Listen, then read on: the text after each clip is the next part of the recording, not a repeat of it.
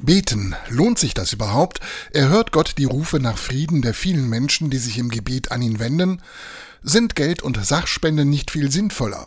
Nicht unbedingt, sagt Gisela Lehnen. Sie organisiert schon seit 20 Jahren Friedensgebete in der St. Ansgar Kirche in Hamburg und sagt, man kann vielleicht spenden, das ist das eine, aber ich denke, das gemeinsame Gebet um den Frieden eine große Kraft ist. Sie will auch weiter auf das Gebet vertrauen und weiß, dass sie damit nicht alleine ist. Ich glaube, dass mehr Menschen beten als vor dem Einmarsch. Viele, auch in unserer Pfarrei, sind persönlich betroffen, weil sie auch Familienangehörige dort haben. Und deshalb ist es gut, wenn wir mit ihnen zusammen Gott anrufen und bitten, dass er Frieden schenken möge und Wladimir Putin zur Umkehr bewegt. Nur die Hoffnung nicht aufgeben und auf Gott vertrauen, das will auch Gabriele Kessler aus der Ansgar-Gemeinde. Erstens glaube ich wirklich daran, dass Gebete helfen und es verändert auch in einem selber etwas, macht einen friedfertiger. So wie Sie vertrauen tausende Christen auf die Hilfe des Gebets, sagt Bischof Georg Betzing, Vorsitzender der Deutschen Bischofskonferenz. Wir sind der Überzeugung, Gebet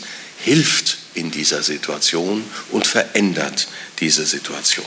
Und davon ist auch Bischof Bodan Schurak überzeugt. Er ist das Oberhaupt der katholischen Ukrainer in Deutschland und er sagt, Gebet ist die stärkste Waffe, die wir dem Krieg entgegensetzen können und dürfen.